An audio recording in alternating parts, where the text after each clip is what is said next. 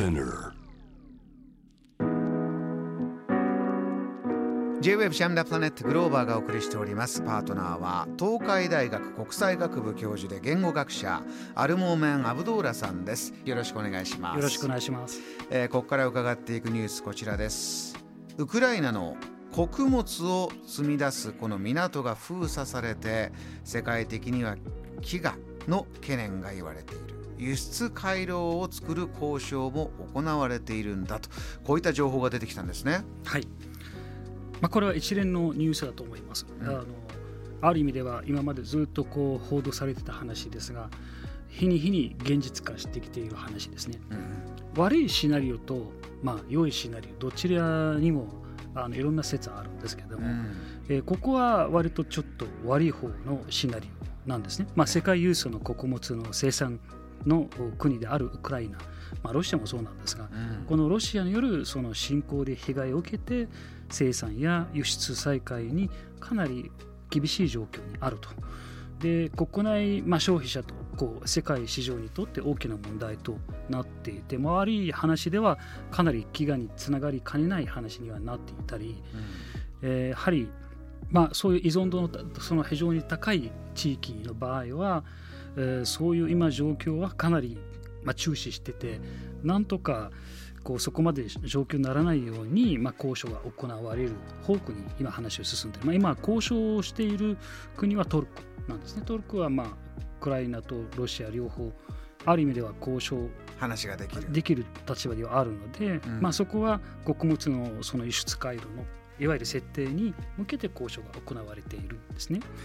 これは、あのどちら側とも話ができるトルコがやってるということは、まあ、エネルギーの話が最初出てきました。ロシア例えば EU ヨーロッパ天然ガスたくさん、えーロシアに頼ってる。じゃあそこをこういった戦争になったらそんな経済制裁をしてくるならこちらはじゃあエネルギーをそんなに出さないよとかルーブルじゃないと売らないよとかこの食料に関してもそういうことなんですか？そういった経済制裁をしてくるんであれば、えーロシア側としては、えーそちらにじゃあ大切な肥料はもう売らないよとか、じゃあウクライナ含めた輸出もの食料を輸出するルートをオープンにしないよとかそういう状況なんでしょうか？そういう状況なんです。まさしくね、うん。まあ、ロシアはロシアなりのその当然考えと口実あるわけですが、まあ、ロシアとしては言い分としては私は止めていないと。別に出荷を止めてるわけじゃないんです。そもそも制裁を受けてるからできないだけであって例えば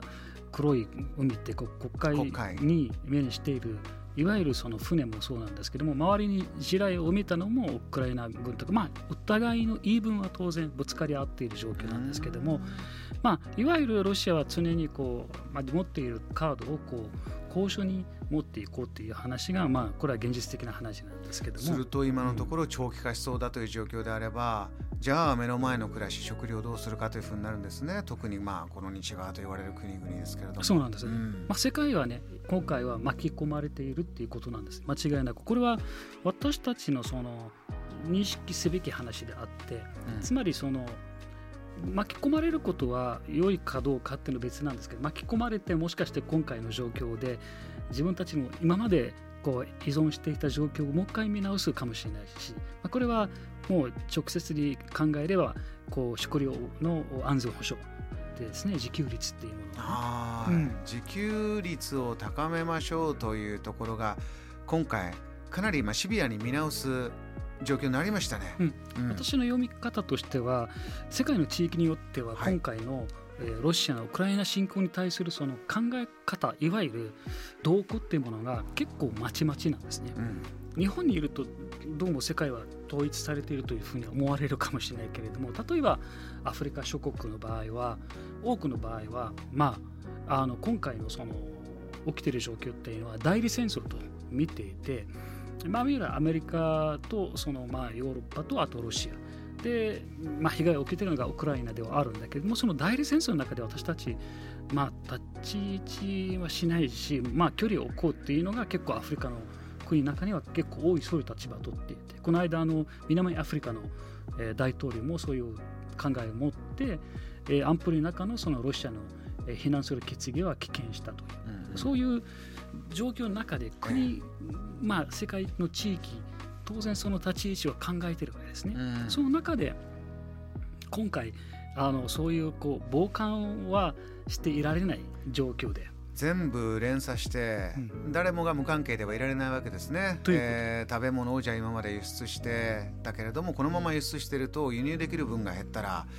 ね、人に商売で売ってるけど、自分たちが食べるもんなくなっちゃう。こういったことも起こりうる。はい。うん、ただ先ほど悪いシナリオといいシナリオ。いいシナリオっていうのはこういう苦しい状況がない限り私たちは今まで普通にこう規制的な事実みたいな当たり前のようなことは当然あんまり目を向けないんですね。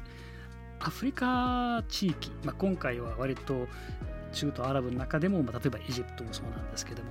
大部分はその穀物の、まあ、いわゆる小麦は、まあ、ロシアとウクライナに依存しているわけですね。輸入する方だった。そうですねうん考えてみたらエジプトが小麦を輸入すること自体は私はちょっとこう違和感を感じますね。国土としてそういったものをむしろ豊かに育てられる国なのにいつからこうして輸入ばかりしてたんだろうか、はい。そういうことですか？そうなんですね、うん。で国の都合もあるかもしれないけれども国際情勢の中でもこういうあの食料に関わるいろんなルールもあるだろうけれども今回ちゃんとこう結果としてアフリカあるいはそういうまあ一つそのいわゆる傍観していられない地域は自分たちの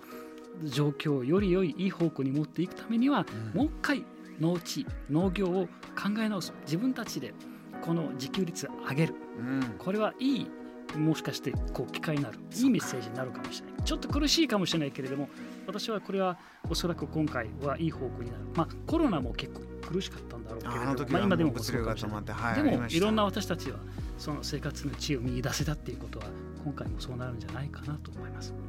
Jam, the planet.